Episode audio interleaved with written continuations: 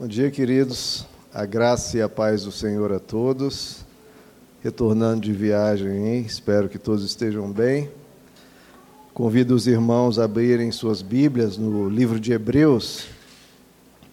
Vamos ler duas passagens, uma em Hebreus, outra em 2 Pedro.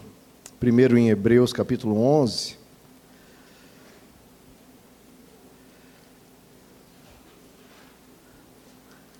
Hebreus capítulo 11. Na minha última mensagem, começamos a falar sobre alguns ensinos que depreendemos da vida de Noé, né? comentamos sobre a construção da arca. E agora eu quero falar do dilúvio, do dilúvio propriamente dito. Né? Hebreus 11, verso 7. Um pequeno trecho apenas, apenas esse verso.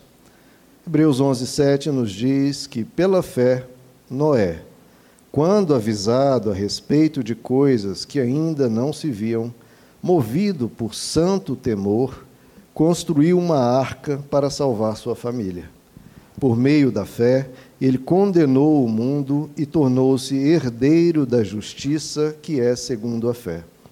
Agora, algumas páginas para frente, Cris, você vai encontrar segundo a Pedro, capítulo 3. O apóstolo Pedro nos vai falar da futura vinda de Cristo e fazer um paralelo aqui com o episódio do dilúvio. Né?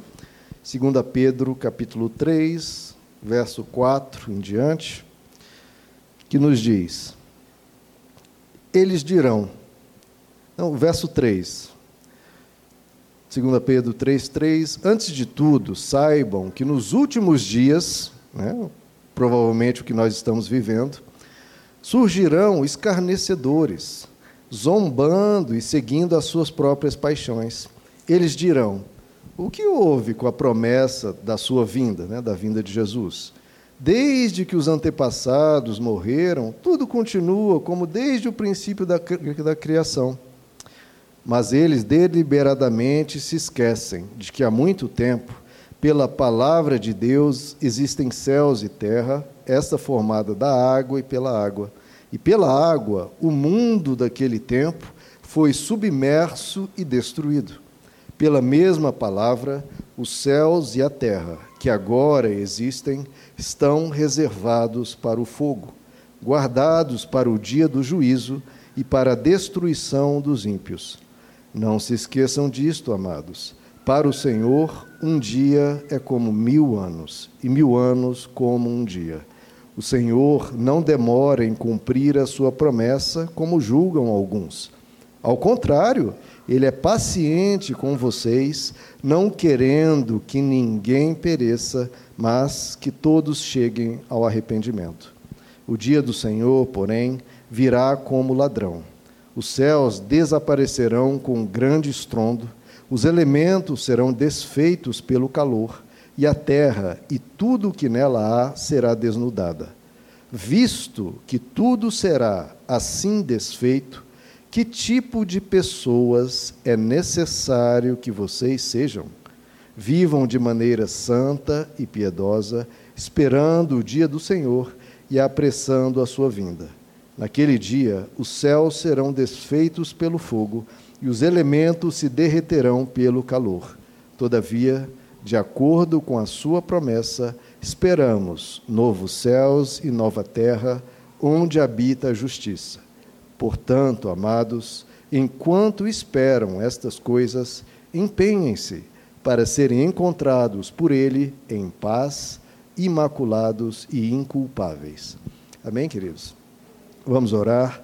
Senhor nosso Deus, esta é a tua palavra a respeito dos últimos dias a respeito do que aconteceu na época de Noé, que pode ocorrer na nossa ou logo a seguir, pedimos a tua graça, Senhor, como a tua palavra diz, a esperarmos o Senhor de forma sóbria, de forma honesta, com o nosso coração em ti. Pedimos, Senhor, que o nosso alvo seja Cristo, pedimos que o Senhor nos conduza e guarde a nossa família, que, como Noé, movidos por santo temor, possamos, Senhor, salvar as nossas vidas e a da nossa família, seguindo os teus passos. Pedimos a tua graça sobre esta igreja, em nome de Jesus. Amém. Queridos, lemos aqui então esses dois trechos, podem se assentar, que nos fala sobre a vida de Noé, e o apóstolo Pedro faz esse paralelo da, do que ocorreu no dilúvio, do que vai ocorrer no fim dos tempos. E eu quero hoje tratar sobre essa questão, né? o que o dilúvio nos ensina para nos preparar para a vinda de Jesus ou para a nossa partida, né? Porque uma das duas coisas vai ocorrer: ou a volta de Jesus ou a nossa ida para Ele, né? Qualquer uma das duas formas, estaremos diante de Deus. Quero iniciar, queridos, primeiro, é, desmistificando uma ideia que muitas vezes se tem a respeito do dilúvio. Eu acho isso muito importante. Porque a pergunta é: o que é o dilúvio? A maioria provavelmente responderia: bom, o dilúvio foi um extermínio em massa, correto? Uma devastação total na nossa terra. É, e isso, como eu até expliquei na mensagem anterior, é quase que um fato, um fato antropológico, porque mais de 200 culturas ao redor do mundo, culturas sem nenhum contato umas com as outras, todas têm uma história basicamente muito semelhante à história do Gênesis, ou seja, uma voz divina fala uma pessoa construa um barco porque virá uma grande enchente, essa grande enchente vem, devasta tudo, aquela pessoa construiu uma arca, sobrevive, e até detalhes muito particulares, como a questão do envio, né, do, da pomba, envio do corvo, tem nessas histórias, mais de 200 culturas têm essas histórias. Então, antropologicamente falando, é quase inegável que isso realmente ocorreu. Em quais proporções a gente não sabe, a Bíblia fala né, de uma proporção gigantesca. Agora, se cobriu o planeta todo ou não, isso para mim é absolutamente indiferente. Pode ser um degelo da era glacial, né, que a ciência diz que houve uma era glacial, um degelo disso, com certeza. Provocaria um cataclisma muito grande em termos de enchentes. Pode ter sido ali no mar Mediterrâneo, é, a ciência mostra que ali era seco, e ali naquele estreito que há entre Portugal e a África, aquilo ali se abriu e a água do Atlântico entrou pelo Mediterrâneo, aquilo ali foi um, com certeza algo, uma enchente devastadora, e várias outras que podem ter ocorrido. A questão é que para Noé e as pessoas que viviam ao seu redor, houve essa devastação total. Né? Agora, isso foi um extermínio da parte de Deus? Eu queria tratar sobre isso primeiro. Por quê? Porque, queridos, para mim isso não foi um extermínio, uma destruição, isso foi uma salvação. Esses dias eu até comentei com isso lá em casa com as crianças. Isso foi uma salvação. Porque a salvação dos bons, infelizmente, mas necessariamente, passa pela destruição, pela condenação da maldade, pela destruição dos maus. Porque se os, se os maus não são eliminados, mas continuam existindo, os bons não estão salvos, eles continuam em perigo, continuam sob ameaça e a maldade continuaria existindo. Isso para mim é essencial, porque o caráter de Deus não é um caráter de destruição, o caráter de Deus é um caráter de salvação. Até no trecho que nós lemos, ele diz: por que, que Jesus ainda não voltou? Porque Ele é paciente com vocês, não querendo que ninguém pereça, ninguém pereça. Deus não quer que ninguém pereça, mas que todos cheguem ao arrependimento. O que muitos analisam é: Deus vai esperar que todos que é, iam se arrepender se arrependam, e aí ele volta. Quando ninguém mais for se arrepender, quando a maldade, a dureza de coração no ser humano chegar até a tal ponto que ninguém mais se arrependa, aí ele volta, porque não há ninguém mais a ser salvo, porque a humanidade chegou a uma dureza de coração que não tem mais o que fazer. Então ele é paciente, ele é bom. Então o dilúvio foi uma salvação da maldade. Pena que poucos a quiseram. Porque se mais quisessem serem salvos, como nós lemos, Deus não quer que ninguém pereça, mais seriam salvos. O ponto é, e isso a gente vê isso continuamente né, na sociedade, um prédio que vai desabar, que está com problemas estruturais e vai cair, ele precisa ser implodido. Precisa. Antes que desabe e mate a todos. Então, o que, que acontece quando um prédio está pendendo, tem um problema estrutural, vai cair? Se tia, todas as pessoas são retiradas, e o prédio então é implodido, antes que todos, todos morram se o prédio cair.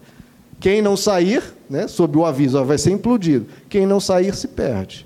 Para mim é isso que ocorreu no relato do dilúvio. Ou seja, foi uma salvação, porque o próprio relato do Gênesis diz que a humanidade estava rumando para a sua extinção. O trecho é tão forte, queridos, que lá em Gênesis 6, verso 5, nos diz que o Senhor viu que a perversidade do ser humano tinha aumentado na terra e que toda a inclinação dos pensamentos do seu coração era sempre e somente para o mal. Sempre e somente para o mal. Ou seja, não havia mais resquício de bondade na humanidade. Todo pensamento, toda atitude, toda ação era de violência, de crueldade, de agressividade, de destruição. O próprio ser humano acabaria se autodestruindo, se autoaniquilando. Porque guerras, violências e maldades estavam num nível totalmente desenfreado. Não havia mais bondade na terra. Todo freio moral, todo freio ético, todo freio religioso havia acabado. A humanidade chegou a um ponto de selvageria que era só mortandade e maldade para todo lado. Era questão de tempo para que todos acabassem perecendo na violência e na maldade. Assim como o câncer, né? quando começa a crescer, ele gera a morte de tudo e gera a morte até do próprio câncer. É isso que a maldade faz. A maldade é um câncer que destrói a tudo e acaba com tudo. E o detalhe, queridos, que esse momento né, de que a humanidade chegou a esse risco de extinção, e Deus, de novo, pelo dilúvio, salvou a humanidade da extinção, eliminando todos que não tinham mais jeito e salvando aqueles que era possível recomeçar. Uma situação desse tipo de perigo nós também já passamos e detalhe, não muito tempo. Durante a Guerra Fria, o mundo, quem for mais velho um pouco, né, eu já nasci já no finzinho dela, era criança, não acompanhei tanto, mas durante a Guerra Fria, o mundo esteve à beira de uma guerra nuclear. E isso seria a extinção, com todas as probabilidades, seria o fim do mundo, a extinção da raça humana. É, se vocês não sabem, né, existe a bomba atômica, que nós vimos a devastação lá em Hiroshima e Nagasaki, cidades que foram dizimadas, viraram pó da noite para o dia, Hiroshima e Nagasaki. Milhares e milhares de pessoas perderam a vida instantaneamente, um piscar de olhos pela bomba atômica. Agora, vocês sabem o que é uma bomba de hidrogênio, queridos? Uma bomba de hidrogênio pode ser 100 vezes, até mil vezes mais potente do que uma bomba atômica. Imagina uma coisa mil vezes mais potente do que uma bomba de Hiroshima. A bomba atômica é um gatilho para ativar a bomba de hidrogênio. Mas a bomba atômica é só um detalhezinho para ativar a bomba de hidrogênio, que é movida não a bomba atômica é a fissão nuclear e a bomba de hidrogênio é por fusão nuclear, um poder centenas a milhares de vezes mais poderoso. E nós chegamos à beira dessa guerra nuclear durante a Guerra Fria. Einstein dizia, né? Olha, eu não sei como vai ser a terceira guerra mundial. Eu sei como é que vai ser a quarta guerra mundial. A quarta guerra mundial vai ser com paus e pedras. Porque a terceira guerra mundial vai ter destruído tudo, né? O ser humano vai chegar vai viver só de paus e pedras, que não vai ter restado mais nada. Se vocês forem nos Estados Unidos, lá tem um lugar que tem um museu dos mísseis intercontinentais, né? os mísseis que podem atravessar o planeta. Né? Mísseis foram criados para realmente bombardear a União Soviética e a União Soviética bombardear os Estados Unidos. Mas lá tem um museu que tem lá um painel mostrando como funciona o disparo dos mísseis intercontinentais. E lá eles fazem uma simulação. Tem ali os, os dois locais onde é inserida a chave, são duas chaves. Cada oficial de altíssima patente tem uma chave. As chaves são colocadas juntas, giradas, e se são mantidas giradas por 10 segundos, para se ter a confirmação se elas são giradas e mantidas por 10 segundos, aí inicia-se a, a sequência de disparo dos mísseis. Detalhe: segundo é dito lá, essas chaves já foram colocadas uma vez. Então passamos muito perto de uma guerra nuclear e também se sabe que do lado de lá da União Soviética, um oficial, ele narra isso, já apareceu no Fantástico algumas vezes, ele narra que um certa, certo dia ele viu no radar, pontos no radar, como que indicando mísseis vindo sobre a União Soviética. E a resposta, o protocolo que ele tinha que seguir era: se vem, um radar detecta mísseis vindo, você aciona a sequência de lançamento dos mísseis contra o lado de lá. Aquele oficial estranhou, hum, era um momento que talvez não indicasse isso, ele aguardou mais um pouco. Ele desobedeceu o protocolo e aguardou um pouco, e aí aqueles pontos do radar sumiram do nada. Talvez tenha sido uma falha no equipamento ou alguma interferência, mas ele não fez o que deveria ter feito. E se ele tivesse feito, talvez nenhum de nós estaria aqui.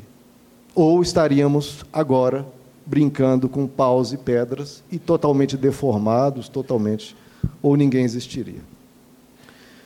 Por que, que não houve essa guerra nuclear, querido? Várias coisas contribuíram para isso. Né? Primeiro, que é uma diferença da época de Noé, que não havia só pessoas maus, más no planeta. Havia, por exemplo, esse oficial aqui que segurou um pouco, porque não queria ver o fim do mundo.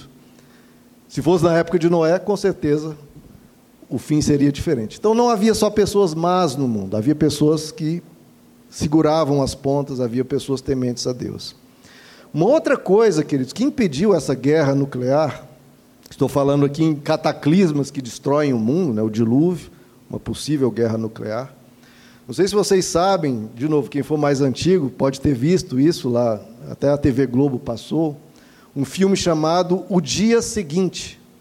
Alguém assistiu esse filme? Parece que passou lá em 84, 85, provavelmente repetido. Né?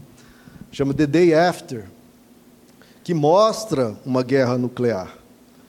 É, é interessante, eu vi uma cena do filme, lá no YouTube eu estava assistindo, tem uma cena do filme, tem o um estádio de futebol americano, as pessoas saindo, e no horizonte, um monte de mísseis saindo, aqueles mísseis gigantes, né? Um monte de mísseis saindo, e as pessoas olham, será que isso é algum exercício militar? E uma pessoa que era mais experiente fala: não, estão indo em direção à União Soviética, não é um exercício militar. E demora meia hora saindo daqui para chegar lá. Aí a pessoa diz, ou a pessoa do lado fala: Pera, demora meia hora para os mísseis daqui chegar lá, então demora meia hora também para os mísseis de lá chegar aqui. Nós só temos meia hora. E esse filme, depois os mísseis chegam, né, o, o, o filme mostra né, a consequência, usa até é, imagens reais de testes nucleares né, para mostrar a devastação. E depois o filme mostra o chamado inverno nuclear ou seja, depois das explosões, o que, que sobra? Né? Sobra muita coisa. Né? Só sobra devastação, radioatividade e tudo mais. Esse filme passou nos Estados Unidos, lá em 1983, 84, e bateu todos os recordes de audiência da época. Né? 100 milhões assistiram no primeiro dia. E, seguido ao filme, alguns cientistas fizeram comentários, até o famoso, um dos mais famosos, né, Carl Sagan, ele fez um comentário explicando: Olha, estamos em uma situação como se num quarto fechado, trancado, tivessem dois inimigos mortais e o quarto encharcado de gasolina. Um inimigo tem 9 mil fósforos, o outro inimigo tem 7 mil fósforos. O que, que vai acontecer? Era a situação do mundo, queridos, da época. Esse filme foi assistido por, pelo Ronald Reagan, né, que era o presidente dos Estados Unidos da época, e isso o abalou muito, porque ele viu que realmente estava nas mãos dele a destruição do planeta. Né? E que acabaria ocorrendo mais dia menos dia. Então isso fez com que ele, movido por esse temor, né, como Noé, movido por um santo temor, ele pressionou lá a União Soviética para que acabasse aquela corrida armamentista e desligassem os programas nucleares ou seja, entre aspas, essa pregação desse filme acabou ajudando a nós estarmos aqui, porque senão seria muito provável que não estivéssemos aqui. Então, essa pregação, entre aspas, desse filme e outras pessoas, claro, ajudou a preservar a humanidade. Agora, na época de Noé, queridos, o povo deu de ombros a mensagem de Noé. Noé tentou insistir com as pessoas, falar para as pessoas se arrependerem, se consertarem, de nada adiantou. Então, veio né, o cataclismo. Deus teve que intervir para salvar os poucos bons que ainda restavam, porque é provável que Noé e sua família fossem mortos e não sobraria bondade nenhuma e o mundo teria acabado então. Agora, atualmente também não se está dando a devida atenção à mensagem de Jesus e da, da cruz e das Escrituras, que fala que um novo fim do mundo virá. Nós vimos aqui, lemos o início do trecho que nos diz: Antes de tudo, saibam que nos últimos dias surgirão escarnecedores, zombando e dizendo: O que houve com a promessa da vinda de Jesus? Está tudo do mesmo jeito, tudo continua igual. Então, esses zombadores e essa questão e essa dúvida continuam havendo. Mas por quê? Deus não volta? Ele não está retardando a sua vinda. Nós vimos a explicação. Porque Deus não quer que ninguém pereça. Se Jesus tivesse voltado há 100 anos atrás, nem eu nem você teríamos nascido e nós não iríamos para o céu. Então, enquanto houver pessoas que se arrependam, enquanto houver ainda pessoas boas no mundo para chegar e conhecer a Deus e ir para o céu, Deus então segura a sua vinda. Mas, enquanto isso, os zombadores se aproveitam dessa paciência de Deus para debochar das Escrituras. Mas Deus um dia virá executar essa mesma salvação, salvar os bons deste mundo caído. E essa salvação, de novo, implicará na destruição da maldade. Para que os bons estejam salvos, a maldade precisa ser destruída. E nós lemos aqui que pela água o mundo daquele tempo foi submerso e destruído. Agora, pela mesma palavra, os céus e a terra que agora existem estão reservados, olha que interessante, estão reservados para o fogo, guardados para o dia de juízo e para a destruição no ímpio. Naquele dia os céus serão desfeitos pelo fogo e os elementos se derreterão pelo calor. Olha que interessante isso, queridos. O que será que implica isso? Reservados para o fogo, serão desfeitos pelo fogo e os elementos se derreterão pelo calor. Pode ser uma guerra nuclear, que é exatamente isso que aconteceria. Tudo desfeito, os elementos se derretendo pelo calor. Pode ser uma explosão solar, pode. Ou qualquer outra coisa, né? Um cometa caindo aqui, enfim, pode acontecer o que for. Mas é o que a palavra de Deus nos indica que no passado a destruição foi por um grande dilúvio, que é comprovado com mais de 200 culturas, e agora o que tudo indica, pode ser uma destruição pelo fogo. Independente se isso vai acontecer na nossa geração ou não, queridos. O ponto é, você nem precisa crer nisso se você não quiser. O ponto é, todos nós vamos partir. Todos nós, sem exceção, vamos partir. E isso é certo, conhecido e inescapável. A pergunta de Noé para nós é: você estaria pronto para partir? Ou você está em dívida, você está em débito? O que, que a sua presença no mundo tem causado? Você tem gerado paz, gerado harmonia, gerado felicidade, gerado regozijo? Ou a sua presença no mundo causa desconforto, tristeza, conflito, medo? Nós precisamos nos perguntar, queridos, quem nós somos, se nós estamos prontos para essa volta de Jesus, prontos para o retorno dele. Nós lemos lá que o dia do Senhor virá como um ladrão, ou seja, totalmente inesperado. Outros trechos da Bíblia diz, né, que quando ninguém estiver esperando, naquele dia ele retornará. O dia do Senhor virá como ladrão. Não adianta tentar prever as pessoas tentando, não. Virá como um ladrão. Os céus desaparecerão com um grande estrondo, os elementos serão desfeitos pelo calor, e a terra e tudo que nela há será desnudada. E aí a pergunta do apóstolo Pedro: visto que tudo será assim desfeito, que tipo de pessoas é necessário que vocês sejam? Que tipo de pessoas é necessário que vocês sejam? Visto que isso virá, visto que nós vamos partir, se não acontecer de novo, esse fim, essa volta de Jesus na nossa época, nós vamos partir. E que tipo de pessoas é necessário que vocês sejam? E a grande pergunta que devemos nos fazer é: você é mau? Você é uma pessoa má? Porque se você tem problemas, e todos temos, com alguém da sua família, você tem problema no seu trabalho, você tem problema com o seu filho, você tem problema com o seu cônjuge, você tem problema com a sua funcionária, qualquer tipo de problema e desavença e conflito que há, você precisa se perguntar: será que eu estou sendo mal? Será que eu sou mal?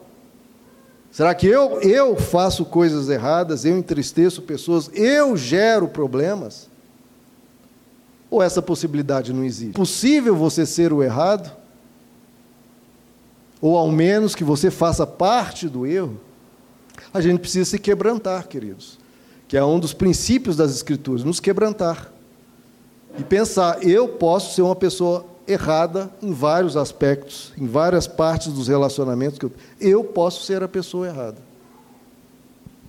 Existem três, eu já li isso aqui, já falei algumas vezes, existem três pré-requisitos para você ser um cristão. Três. O primeiro é a humildade. O segundo pré-requisito para você ser cristão é a humildade, e o terceiro pré-requisito é a humildade. E a humildade é o que, queridos? É a capacidade de reconhecer que você pode estar errado, que você tem o que melhorar e querer melhorar. Não basta você dizer, não, eu tenho defeitos e deixar por isso mesmo. Não, é você reconhecer, né, que, é, que a gente chama de confissão, e você querer se arrepender, que é querer melhorar. Confissão, que é reconhecimento, arrependimento, que é querer melhorar. E uma melhoria contínua. De novo, visto que tudo assim será desfeito, que tipo de pessoas é necessário que vocês sejam? Porque, queridos, é muito fácil para nós criticarmos as pessoas da época de Noé. É muito fácil. Ah, eram pessoas é, cruéis, terríveis, né? pessoas que não mereciam existir porque eram muito más. Mas, queridos, o que a Bíblia nos diz é que, que as pessoas daquela época viviam 500 anos. Nós não sabemos como era a contagem ali dos anos, né? Se é ano solar, se é ano lunar, que é um pouco menos, um ano lunar, 500 anos lunares, talvez sejam 350 anos solares, não sei. Ou como era essa contagem, se era tão exata. Mas era muito tempo. Tanto é que depois essa contagem baixou para 120. As pessoas viviam 500 anos ali no mundo pré-diluviano. Agora, imagine você viver 500 anos. Se uma pessoa tem uma cresce em ressentimento, cresce em mágoas, cresce em ira ao longo da vida, se você vive 500 anos, meu irmão, lá para o ano 300, no ano 400, você é um animal, um bicho. Tanta coisa que você acumulou de pensamentos ruins, de ira contra pessoas, de mágoas que você acumulou. Se você não aprende a perdoar, que é um dos princípios das Escrituras, se você não aprende a perdoar, imagina você vivendo 300, 400 anos. O ódio que você carregaria no seu coração. A, a vingança, o desejo de vingança que você teria. Um olhar quase assassino querendo eliminar as pessoas que te feriram, se você não perdoar. E de novo, se você permite, né, coisinhas ruins crescendo na sua alma depois de 200, 300 anos, imagine como você estaria. Então é fácil para nós falarmos que nós que vivemos 80, 90, 100 anos, imagina aquelas pessoas. As suas escolhas atuais, depois de 200, 300, 500 anos, te levariam a ser como quem? Você seria, com as suas escolhas atuais, com as suas práticas atuais, com os seus hábitos atuais, que vão cada vez se firmando em nós, te levaria a ser como Noé ou te levaria a ser como aquelas outras pessoas que foram pegas pelo dilúvio?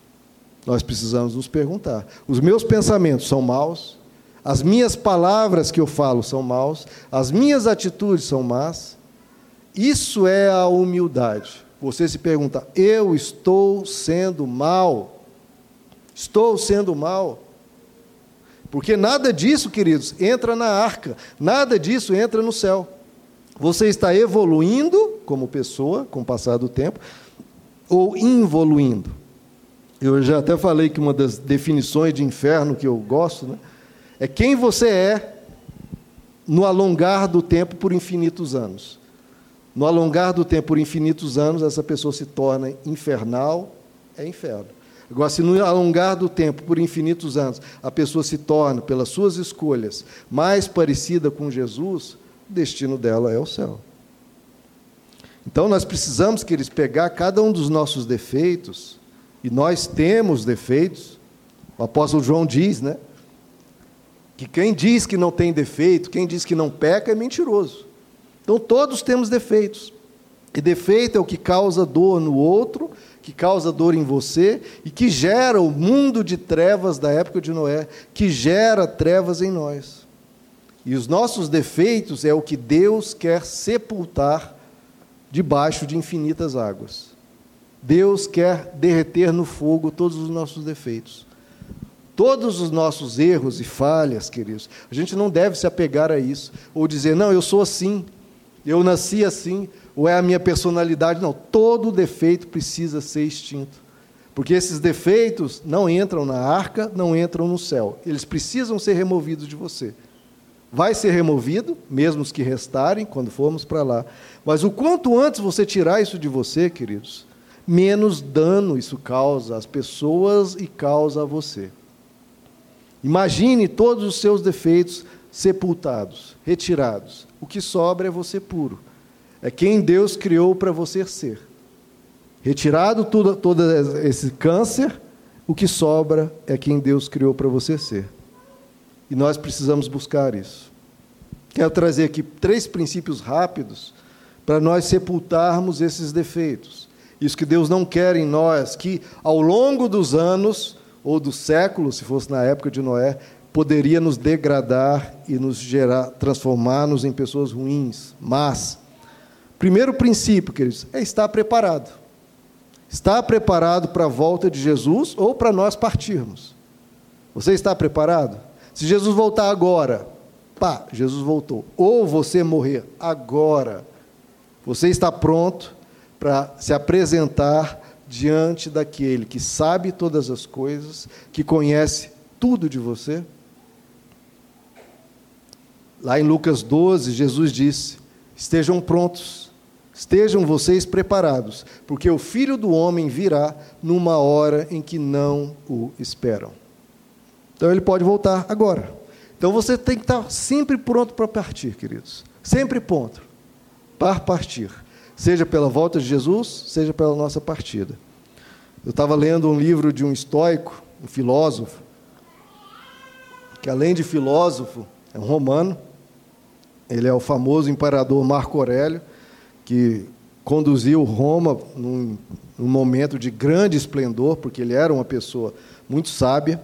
O imperador Marco Aurélio diz uma coisa muito interessante: olha, considerando que é possível tu deixares esta vida a qualquer momento, administra cada ato, palavra e pensamento em consonância com isso.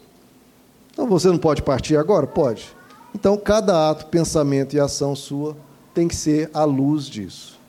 Então pense sempre, eu preciso estar preparado. A minha vida tem que ser tão íntegra, tão sincera para receber Jesus de braços abertos a todo momento. Se você sempre estiver com o seu olhar diante da eternidade, diante da volta de Jesus, você vai refrear muita coisa ruim e vai praticar muita coisa boa que você deixa de praticar por preguiça, por desatenção, enfim, por egoísmo. Seu primeiro princípio, esteja pronto e viva com a eternidade diante de você. Segundo princípio, cuide do seu interior, queridos. O nosso interior, o nosso pensar gera os nossos pensamentos, o nosso pensar gera os nossos sentimentos, gera as nossas vontades, gera o nosso futuro. Cuide do seu interior, cuide do seu pensar. Todo pensar que você sabe que não é bom, não pense mais nisso. Vá pensar outra coisa, vá fazer outra coisa. Enfim, cuide do seu pensar. E detalhe, não se combate maus pensamentos falando, vou parar de pensar nisso. É, vá pensar coisas boas, vá fazer coisas boas. Como é que você sabe, né, que algum pensamento é ruim. De novo, vou apelar aqui para o Marco Aurélio, que eu estava lendo um livro sobre ele. É, e ele fala: olha que coisa maravilhosa. Habitua-se a pensar somente naquilo, olha só, que se alguém te perguntar de repente, que, que você está pensando? Você possa responder com total franqueza e de imediato, de modo que, se assim te abres, será possível perceber de maneira rápida e evidente que é sincero e bondoso em relação a tudo. O que, que tem que estar no seu pensamento? Aquilo que, se alguém te perguntar, o que, que você está pensando? Você possa responder na hora, sem hesitar, sem mentir, o que, que você está pensando. Por que, queridos? Porque é aquilo que Deus sabe que você está pensando. Então, que a gente possa viver diante de Deus todos os dias da nossa vida, todos os momentos da nossa vida, o nosso pensar seja tão lúcido, tão honesto, tão bom, a ponto de podermos sempre dizer, sempre nunca nos mentir ou enganar ou se envergonhar. Até porque a pessoa principal já sabe o que estamos pensando e que a gente pensa o que é correto. Porque, de novo, ao longo de 200, 300, 400, 500 anos, um dado pensar incorreto que a gente não tem coragem de expor à luz, expor ao público, isso poderia nos tornar em verdadeiras pessoas horríveis. Até o princípio da transparência né, que se usa no governo. Que pode ser transparente, você não tem vergonha, você não tem medo. Terceiro princípio, para evitarmos que ao longo de séculos a gente se degrade e piore, é você perguntar o que Deus quer de mim. Porque, queridos, as pessoas tratam Deus assim. O que é Deus para a pessoa? Muitas pessoas acordam, está aqui Deus, minha lista de desejos, realiza aí, tá? Bom dia, não me perturbe mais. Então, muitas vezes tratamos Deus dessa forma. A gente coloca para Ele a nossa lista de pedidos, isso é Deus. Está aqui minha lista de pedidos, ponto, está aí. E é só isso, o relacionamento de muitas pessoas com Deus. Toma aqui, Deus, minha lista de pedidos, só isso. Acabou Deus, pronto. Esquece Deus para o restante do dia, o restante da semana, o restante do mês. Quando a verdadeira pergunta não é o que eu quero de Deus, a verdadeira pergunta é o que Deus quer de mim. Se a gente se perguntar o que, que Deus quer de mim, diante de cada situação, de cada momento da vida, o que Deus quer de mim, quem Deus quer que eu seja, como marido, como esposa, como filho, como pai. O que Deus quer de mim? No meu trabalho, o que Deus espera que eu seja? Ele fala: olha, sejam luz do mundo, seja sal da terra. É isso que Deus quer. Deus fala dessa forma poética e bela, dizendo: sejam lindos no mundo, sejam pessoas maravilhosas para todos ao seu redor, brilhe a luz de Deus para todos. O que Deus quer de mim? o que Deus quer de mim. Se nós perguntarmos isso, nós vamos mudar o nosso ser. Diante de cada situação, momento que você teve uma briga, que você está infeliz, que você teve algum problema, você perguntar o que Deus quer de mim. Como eu devo agir nesse momento? Três princípios, então. Esteja pronto para a volta de Jesus a todo momento. Todo o seu pensamento tem que ser um pensamento que possa ser externado sem nenhum medo porque você está pensando o que é bom. E o terceiro princípio que Deus quer de mim. Volta de Jesus, o meu interior e o que Deus quer de mim. Vamos ficar de pé, queridos? Se você adotar princípios assim, Jesus pode voltar a qualquer momento. Eu sempre falo quando as pessoas querem fazer algum estudo, né? Ah, tem muita pessoa que é curiosa a respeito do Apocalipse, da volta de Jesus. Ah, Pastor, quais são os sinais da vinda de Jesus? Como é que eu sei se ele está quase voltando ou não? Será que coisa que está acontecendo lá em Israel é um indício de que Jesus está voltando? Meu irmão, eu não estou nem um pouco preocupado com isso. E nem você deveria estar. Até porque ele diz que quando ninguém estiver esperando, aí que ele vai voltar. Que você tem que estar preocupado é se você está preparado para a volta dele. Ou preparado para partir por uma morte que possa ocorrer. O ponto é, da volta de Jesus é, não é quando, não é como, não é como é que vai ser lá no céu, nas estrelas, na terra. O ponto é, você está preparado? Na época do dilúvio, só tinha uma família preparada, Noé e sua família. E o texto nos diz que Noé, movido por um santo temor, procurou salvar a sua família e salvou. Será que nós, movidos por um mesmo santo temor, estamos cuidando das nossas almas para que nós sejamos salvos na volta de Jesus e para que a nossa família seja salva na volta de Jesus?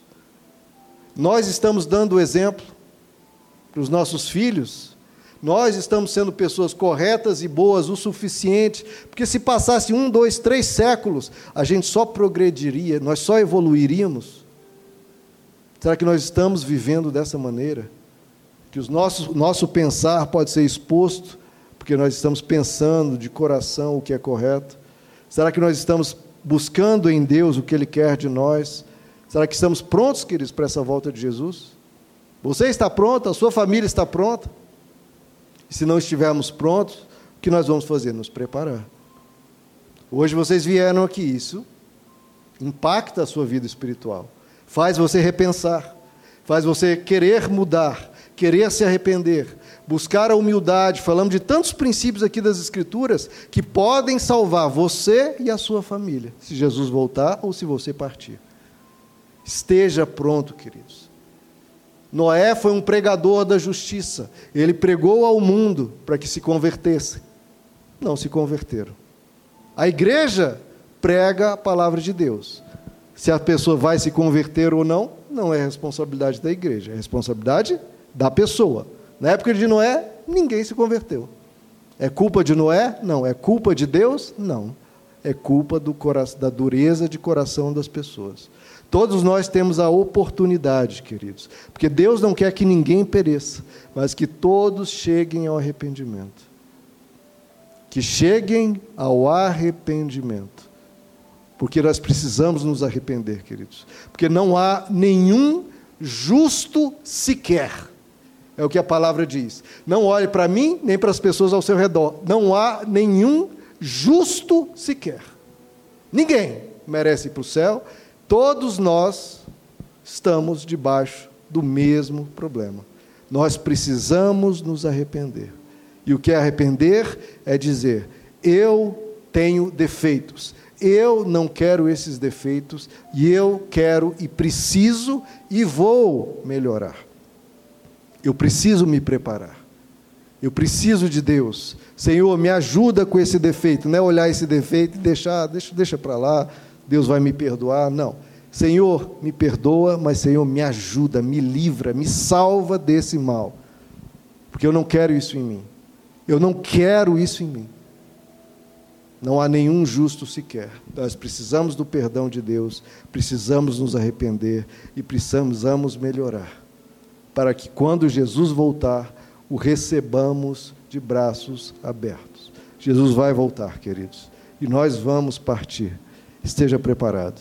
Receba a palavra de Deus, essa palavra que transforma, que nos muda, para que naquele dia nós nos alegremos, nos alegremos com a vinda dele. Vamos orar?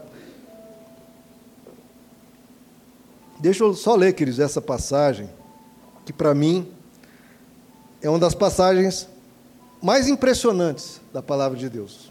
De longe, uma das mais impressionantes, que sempre me assusta quando eu leio. Assusta não por terror, é até por uma coisa assim. Se não tivesse escrito, eu acharia que até que era uma heresia, que era falsa, que é, Lucas 12, verso 37, nos diz um trecho maravilhoso. Ele diz assim: Felizes os servos cujo Senhor os encontrar vigiando, ou seja, os encontrar preparados para a volta dele. Era uma parábola que ele está falando da volta dele. Felizes os servos cujo Senhor os encontrar vigiando quando voltar eu lhes afirmo que o Senhor se vestirá para servir, fará que se reclinem à mesa e virá servi-los. Olha o que Deus está dizendo. Quando Ele voltar, Ele vai nos colocar numa mesa, vai se vestir como um servo. Deus, na volta dele, vai nos colocar numa mesa, vestir-se como um servo e vai nos servir. Por quê, queridos? Porque nesse mundo caído, nesse mundo mal, não é fácil.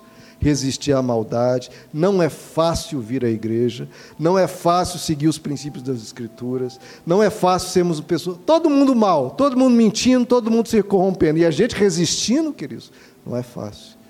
E Deus vai chegar para nós e dizer: servo bom e fiel, você foi fiel no pouco, na dor, no sofrimento. Nesse mundo caído, você resistiu a tantas tentações Há tantas propostas de você se corromper. Você resistiu a tudo isso. Você foi fiel nesse pouco, nesse sofrimento. E agora, no muito eu te colocarei. Vem para junto do gozo do teu Senhor. E Ele vai virá nos servir. Ele virá nos servir. Senhor nosso Deus, obrigado, Senhor, pela tua palavra. Obrigado, Senhor, porque você acredita em nós. Obrigado que nesse mundo de trevas nós temos a tua ajuda para crescermos, para sermos pessoas melhores, para salvarmos a nossa família. Salva, Senhor, a nós, salva a nossa família, nos guarda, Senhor, de corromper-nos. Como diz a tua palavra, Senhor, a tua oração, não nos deixe cair em tentação, mas livra-nos do mal, Senhor. Livra a nós, a nossa família, todos aqui da igreja, nos livra do mal. Nos guarda, Senhor. Nos faz pessoas melhores a cada dia. Nos faça brilhar a tua luz. Nós temos luz do mundo, sal da terra. Abençoa que, mesmo que o mundo inteiro se corrompa, como foi na época de Noé, a gente permaneça. Nós e nossa família, permaneça. Incólume, enfrentando e resistindo às tentações da maldade. Nos ajuda, Senhor, a nós e a nossa família, a permanecermos em Ti o nosso coração voltado para o Senhor, o nosso ser sem se corromper. Nos guarda, Senhor, nos abençoa, protege a cada vida aqui. E neste mundo, Senhor, com tantas oportunidades de errarmos, guarda-nos e nos abençoa, Senhor, para que, servindo a Ti, servindo a bondade, a gente possa, nesse mundo, ainda assim gozar da tua proteção, gozar da tua bênção. Eu te peço, Senhor, pela tua misericórdia, que o Senhor abençoe cada vida aqui. Porque nós buscamos a tua face, nós temos esse compromisso de vir ouvir a tua palavra, que a gente possa, sim, praticar a tua palavra e sermos abençoados. Abençoa cada vida aqui, que escolheu o caminho da paz e do Senhor. Abençoa todos nós, Senhor. Te pedimos em nome de Jesus. Amém.